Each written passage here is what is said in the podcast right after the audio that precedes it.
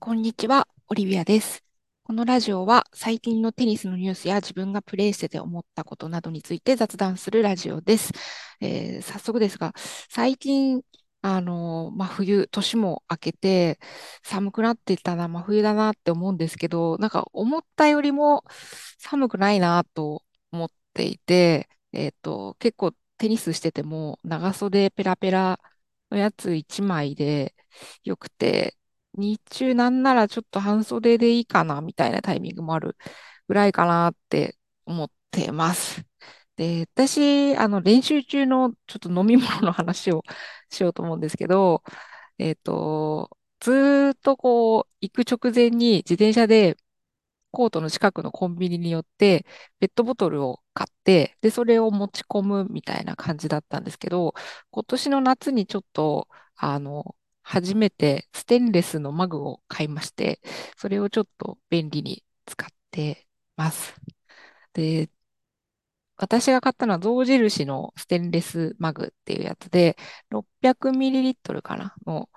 やつなんですけど、えっと、結構重たくて、それはちょっと重いなとは運んでて思うんですが、でもすごい夏ずっと冷たく飲めて、で、この時期もずっとあったかいので便利だなと思ってます。で、買ったやつは、あの、ゴムパッキンのところがシームレス線って言って、あの、ゴム部分が外れないようになってて、すごい洗いやすいんですよね。なので便利なのでこれにしました。それを使ってます。夏の間は、それにもう目いっぱい家で作った氷を入れて、で、お茶も、冷たいお茶も入れて持ってって、ちょっと600ミリだと足りないので、コンビニで1リットルのペットボトルとかを買って過ごしてました。で、この時期、ちょっと迷うのが、あったかい飲み物を持ってこうかなって思って、何回か調整してるんですけど、あの、熱湯でお茶を入れて、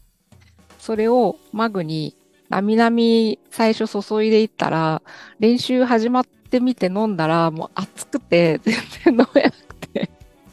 あの、ズボゾ、ズボゾって何回か飲んだだけで終わりになっちゃって、あの、全然この、なんですかね、寒いけど、まあ寒くない東京の冬だと、あ、合ってないなと思って反省して、最近あの半分ぐらい熱湯で作ったお茶を入れて、それにこう、水でちょっと薄めて、ぬるい状態にして持ってってるんで、えー、半分半分で何度ぐらいですか ?40 度とか？わかんないですけど。それでもなんかやっぱまだ暑くて、もう何回も挑戦してんですけど、あんまりいい塩梅にはなってないなっていう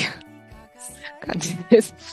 えー、そんな感じで、えー、今週もスタートしていきましょう。オリビアのテニスのラジオ。寝静まったただに一人吹けるだけじゃ君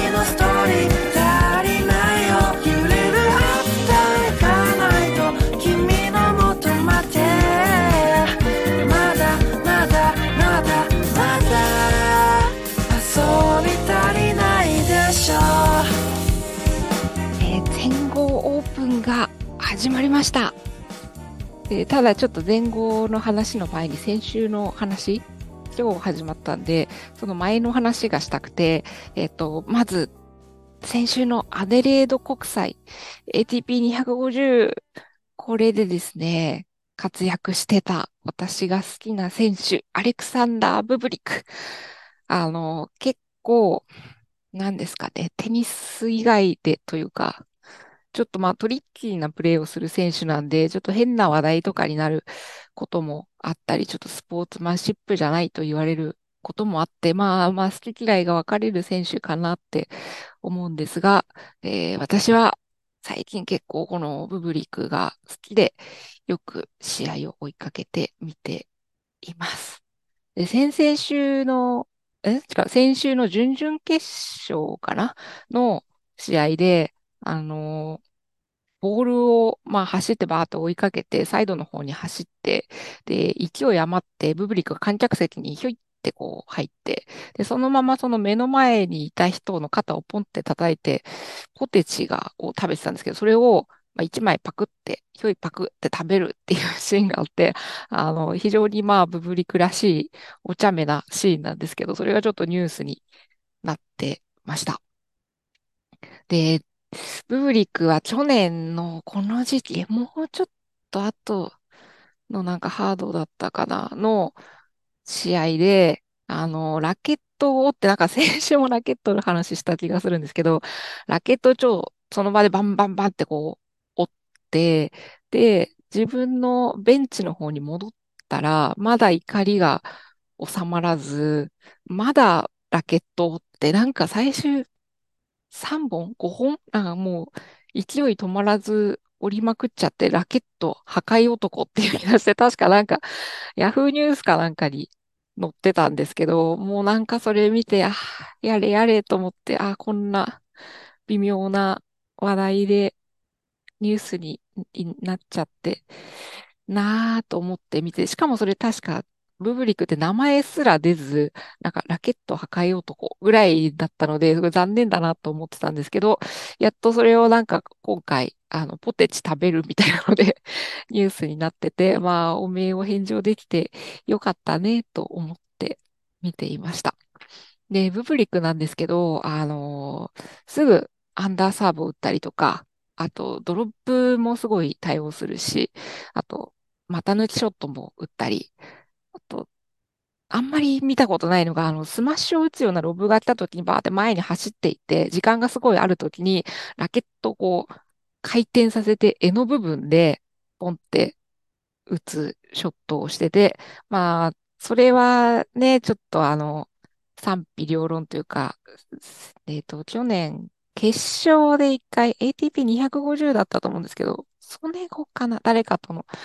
試合で、あの、それをやって、ちょっと決勝でふざけるんじゃないみたいに結構ブーイングが起きてたんですけど、まあ、そういうふうに結構トリッキーなショットをいっぱい打つような、まあ、選手です。で、私そういうプレーが結構好きで、えっと、自分でもですね、あの、ドロップショットはシングルスでかなりよく使う方かなと思ってます。あの、強めのショットで左右に追い出した時に、まあ、ネットに出るか、もしくはドロップでちょっと前に落としたりとかを結構好きでよくやってます。で、そのブブ、えー、ブーリックのドロップ打った後の組み立てとかも結構参考になるので、よく見てます。で、ブーリックについてはですね、あの、私すごい好きな YouTube のチャンネルがあって、ゆっくりテニスチャンネルっていうのがあるんですけど、そこのあのブブリックの動画がですね、すごいいいんですよね。あの、幼少時のエピソードがちょっと出てたりとか、彼のこのテニスに対するスタンスみたいなのがちょっとこう、なんですかね、愛がある感じで描かれてて面白いので、ぜひ見てみてほしいです。概要欄の方に貼っておきます。で、ブブリックなんですが、結構あのー、集中力が切れちゃうと、もう、なんか、ふざけていっちゃったり、そうやって、えっと、ミスがすごい増えていっちゃったりするんですけど、あの、でも基本のプレイスタイルはですね、意外とそんなずっとふざけてるわけじゃなくて、とにかくサービスが速くてサービスがいい選手なので、サーブ中心に組み立てつつ、あの、なんですかね、結構堅実なプレーをしたりも、というかまあ、する方かなとは思ってます。で、まあ一回集中力切れるとふざけ始めちゃったりすることがあるんですけど、なんか去年くらいからちょっと変わってきたんじゃないかなと思ってて、あの、ドロップとか、まあ、股抜きしたりとか、えっと、プレーで、こう、すごい幅広いショットはありつつも、きちんとこう集中し続けて、で、まあ、勝つような試合も、去年、あの、ズベレフに勝って優勝したようなこともあったので、なんかそれはそれですごい嬉しいなと思って見てます。で、ブブリック、今、多分世界で30ないかかな。で、今回もあの、前後のシード、一番後ろの方のシードがついてるんですけど、なかなかこう、日本語で情報発信をしてくれるアカウントとか、公式のものとかがないので、なんかブブリックファンみたいな、私はあの、X のアカウントをすごい追ってて、それがあのフランスのアカウントなので、フランス語で何言ってるかはよくわからないんですけど、あの、よく試合の情報、特にあの、次の試合で誰と当たるよ、何時からだよ、みたいなのをすごい発信してくれてるので、それを、あの、例によって Google 翻訳してみて、あの、まあ、言葉はわかんないけど、私たちファンの気持ちは一つだねって思いながら あの、よくわからずに見ています。はい。で、ブブリックのアデレード国際の他にもう一個、あの、ちょっと見てたのが、あの、ダニエル太郎さんのオークランドの準優勝。これもなんか、あ、すごい良かったね。いや、あの、優勝できなかったのは残念なんですけど、なん決勝戦でダニエル太郎が見れるっていうのは、ああ、なんかすごい嬉しいなと思って見てました。これで、えっと、西岡さんを抜いて今世界一位になったのかな？なれるってなって、なんなかったちょっとなったのかな？わかんないですけど、えっと、ちょっと、まあ、準優勝は残念でしたが、すごいなんか、相手のね、タビロさん、ちょっと知らない方だったんですけど、が、もう今回は良すぎたかなっていう感じで見てました。で、もうもっと、もっとダニエル太郎さんは活躍を見たい。で、前後もすごく楽しみにしてます。結構クレーコーターで、あのー、粘り強いプレーのイメージがあるんですけど、のプレー、あと、このネットに出るって多分、その前に決めてて、ちゃんと出るみたいな、その強気の姿勢みたいのが見えたときに、すごい、あ、頑張れ、太郎ちゃんみたいな気持ちで、あの、親戚のような気持ちで応援してます。あの、特にですね、なんか、今回のオークランドの、こう、えっと、すごい印象的なショットもそうだったし、マレーと対戦した時に最後勝ったポイントもそうだったような気がするんですけど、すごいなんかバックボレーの時の左手がこうクッて上がってて、すごいフォームが美しいなと思って見てます。そうですね。明日から、明日から、明日かな試合、初戦。前後もぜひ活躍してほしいです。はい。で、いよいよ全豪オープン始まりました。で、私、あの、月曜、例年通り月曜始まりだと思って、ちょっとうかうかして、始まるぞって思ってたらもう日曜から始まってて、ちょっと全然知らなくてびっくりしました。あの、今年からなんか日曜始まりになったみたいです。これね、あの、全く調べてないんですけど、あの、結構夜中まで試合が伸びていって、プレーが続いちゃったりとかする。あとはまあ、天気とかで伸びたりする。そういうのの対策で日曜始まりにしてるのかなと思って見てました。すいません。これは全く真理のほどはわかんないんですけど。はい。今日からもう、もう始まっててびっくりしてました。で、これを知ったのがですね、私いつも、あの、テニスの試合のスコアを見るのに、Google で、ブラウザで調べてパッと出てくるやつ、あれをいつも見ています。で、すごいリアルタイムでスコアがパッパッパって切り替わるので、いや、Google こういうのすごい便利だねって思って見てます。多分、他のスポーツもね、こういう風に表示されるんでしょうね。他のスポーツはちょっとググったことがないのでわかんないんですけどね。テニスはもう結構 ATP250 の試合でも出るし、あと選手の名前で調べた時にもそのきちっと今出てるものと前の何試合かの戦績と未来の試合の予定が出ていて、すごい便利だなと思って見てます。はい。で、今日は結構いろんな人が初戦で勝ったり負けたりするのを見てたんですけど、あの、ちょっとワウワウ見てたら、まずは、望月さん、望月慎太郎さん。あのね、すごいいい選手ですよね。この試合見てたら、なんか、もう、解説のワウワウの坂本さんが、こう、今のはちょっと、最後ミスにはなったけど、でも相手のミスを待つのではなく自分から行きましたよねって言ってて、あ、そう、坂本さんってこういうのを、こういうのすごいいいよなと思って、この姿勢がね、いいですよね。望月選手すごいなんか、本当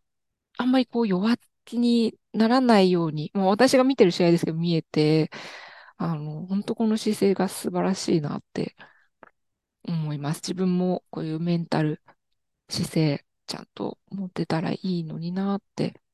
思います。特にあの、何ですかね。40、30自分リードしてるとか。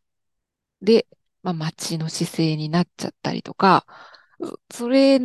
ならまだしも、40オールのタイミングで弱気になっちゃって、ちょっとミス待ちになるとか、もう本当に良くないな、やめたいなって、ここ一本強気に行かなきゃなって思います。一方で、あの、そういう時に、リターンエース決めてやろうみたいなのも良くないなと思って、私それで、なんですかね、勝ちを急ごうと、ポイント早く取ろうとして、まあ、リターンのミス、特にストレート狙ってサイドアウトみたいなのが結構やるので、こういうメンタル、本当テニス難しいなって思います。持ち草に戻るんですけど、千月さんは、えー、2019年、あの、ウィンブルドンのジュニアで優勝した時に、確か私はきちんとこう、お名前を把握させてもらって、で、ちゃんと試合を見たのは、えっと、去年のジャパンオープン、旧楽天オープンの時だったと思います。で、1回戦から見てて、これはすごい選手が出てきたぞ。もしかしたら昔の西堀さんってこういう感じで活躍してたのかなと思って見てたら2回戦のテイラー・フリッツとの試合で勝ったんですよね、これ。で、あの、立ち上がりはベーグルで落として、しかも、あの、フリッツってその前の年の優勝者、ディフェンディングチャンピオンだったんで、ああ、もうこれは、あまあ、フリッツ勝つなって思って見てたらもう、積極的なプレーで、ストロークがもうとにかく力強くて、で、左右にこう振って、で、ネットに出る。でも、なんか、ネットにスススって出ますよね。で、ネットプレーもうまい。あの、本当あの若さで、すごいですよね。見てて、見てて楽しい選手だなと思います。ちょっとね、あのー今回は初戦で負けちゃったんですけど、今後も、もう、見たいですね。いろんな試合で見たいです。で、他日本人選手だと、あの、本玉さん女子も、えっと、1回戦、クレイチコバと当たって、えー、ワンセット取ってて、これはすごい、頑張れと思って見てました。えー、本玉さんも私、今日初めて、えっと、きちんと試合を見たんですけど、あの、すごいこう、積極的なプレーをしていて、あ、こういう選手なんだと思って、いいなと思って見てました。あの、クレイチコバがね、な、なんすかね、2019年かなあの、え、21か。全仏で優勝してますよね。あの、ダブルスでもめちゃくちゃ優勝してるんで、なんですかね、貫禄があるというか、こう、もう落ち着いてて、全然プレーも崩れず、なんか、はあ、すごいなと思ってて。まあ、本玉さんがちょっと、ちょっと2セット目の後半ぐらいで、ちょっとミスが出たかなみたいなことを、まあ、解説の人が言ってました。はい。今回、そういう若手の方々も、すごい日本人の方も頑張ってて、で、望月さんも本玉さんも、あの、試合後のインタビューで、あの、まあ、負けたけど、こう、いいレベルでプレー、自分が今年入ってできてるのが分かったとか、そういう感じのすごいポジティブなコメントをされてて、で、それを受けて、あの、テニスのメディアの見出しもですね、結構今までは初戦敗退、あの、逆転負けとか、そういうのが多かったんですけど、今回のそのお二人に対しては、こう、敗退するも、まあ MT とか、なんかそういうトーンになっていて、なんか、あ、こういうのは嬉しいなと思って見てました。そうなんですよね。あの、負けた、勝ったみたいなのだけじゃなくて、まあ負けたけど次につながるみたいなのがね、すごい個人的には嬉しいなと思って見てました。で、他今回今日見てたのは、ジョコビッチですね。ジョコビッチは強いですね。あの、18歳のすごい若手の選手と当たってて、2セット目、2セット目かな？ジョコビッチが落としてたんで、あれ？どうなるかと思ってたんですけども、なんか最後はいつものジョコビッチになり、完封してましたね。で、まあ、ジョコビッチ、すごいですよね。松岡修造さんが解説してたんですけど、テニスの仙人って言ってましたね。仙人のものはわかるなっていう感じですね。もう、いろんなことを知って、途中から仙人のようなトーンで、ねじ伏せてましたね。ジョコビッチ、やっぱすごいなと思うんですけど、先月なんかインタビューちょっと流れてきたのを見ていたら、あの、テニスにはこう、フィジカルコンタクトはないけど、まあまあ接触スポーツじゃないんで、そういうフィジカルのコンタクトはないけど、アイココンタクトっていうのはかなりあるんだよって答えてて、で、チェンジコートするときに、あの、自分がベンチに座ってるとき、スクリーンにこう映る相手を見てるそうなんですよね。で、ドリンクをこう、どんな風に飲んでるとか、いつも以上に汗をかいてるかとかを見てるって答えてて、あ、コートチェンジの時に相手のこと見てんだって 思いました。あの、自分の試合の時考えると、うん、例えばこう、ブレイクの直後で、ああ、これはいい流れが来てるなっていう時に、えっと、ちょっと飲み物飲んで、すぐ、すぐ移動して、よし、この流れをこう、巻きらないように、行くぞ行くぞっていう感じで、時間をあんまりかけずにチェンジゴートしたりとか、あと、悪い流れの時に、あの、焦っちゃうんですけど、焦らずに一回ベンチに座って、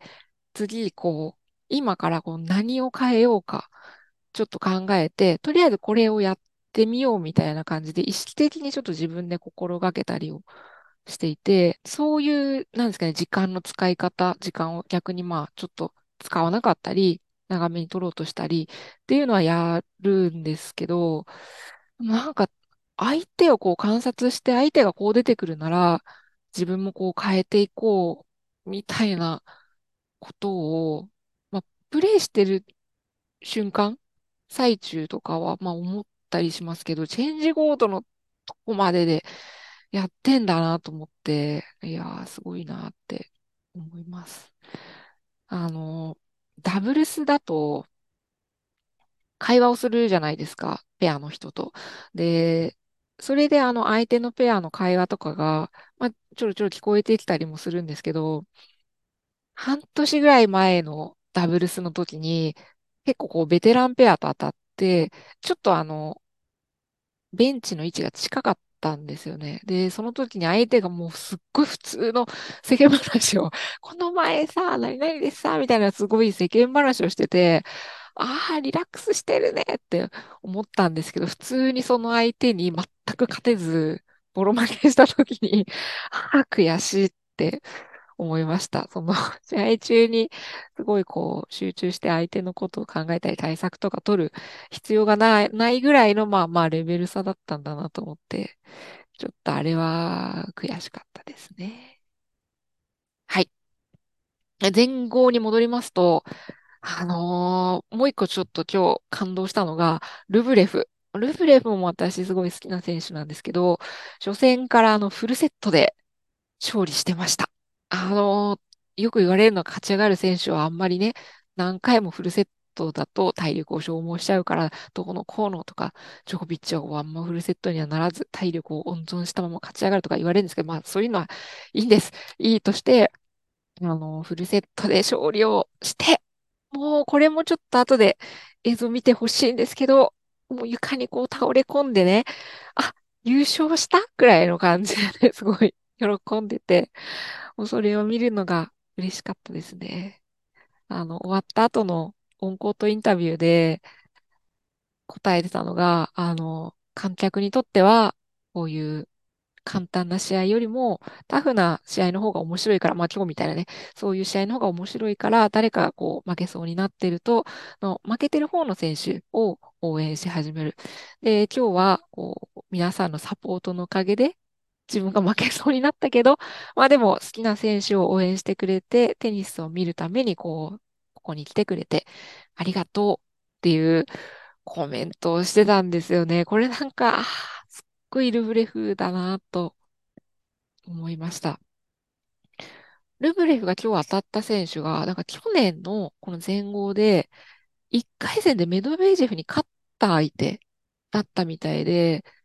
ちょっとその同じようなシチュエーションで多分同じようなことを想像したのかもしれないんですけど、あの、結構ルブレフって繊細で、ああ、もうダメだ、負けるかも、みたいなメンタリティになんかなるみたいなんですよね。インタビュー聞いてると。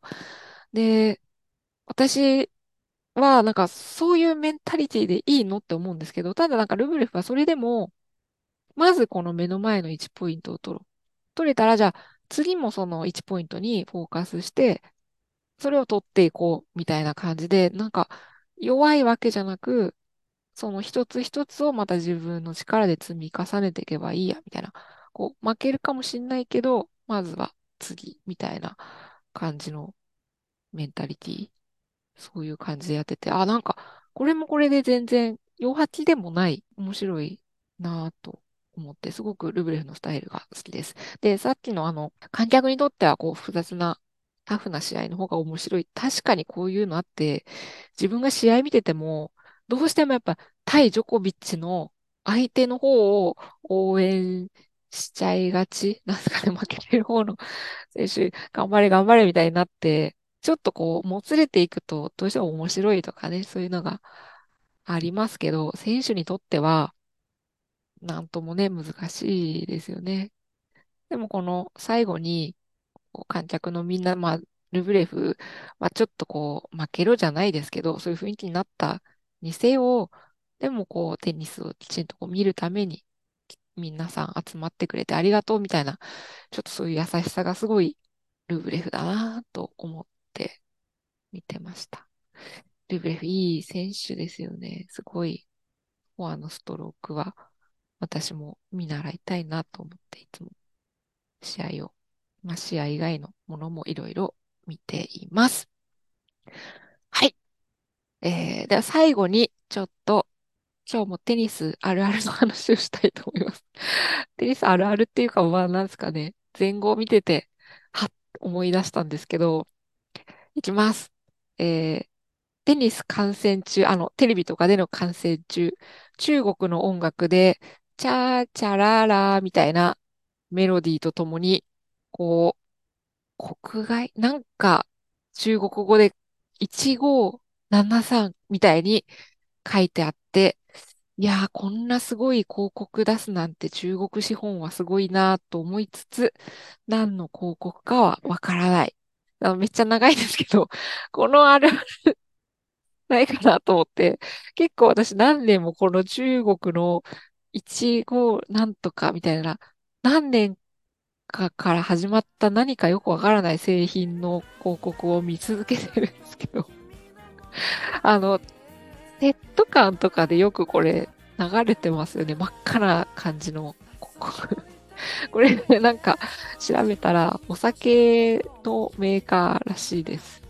ちょっとテニス以外では目にしたことが一度もないんですけど、何のお酒なんですけど、なんか多分強い何かのお酒あんま飲まないんで はい、わかんないですけど。はい、ということで、ちょっとあんまりあるあるじゃないかもしれないあるあるでした。はい。えー、それでは、今週も終わります。えー、またいつかお会いしましょう。ありがとうございました。バイバイ。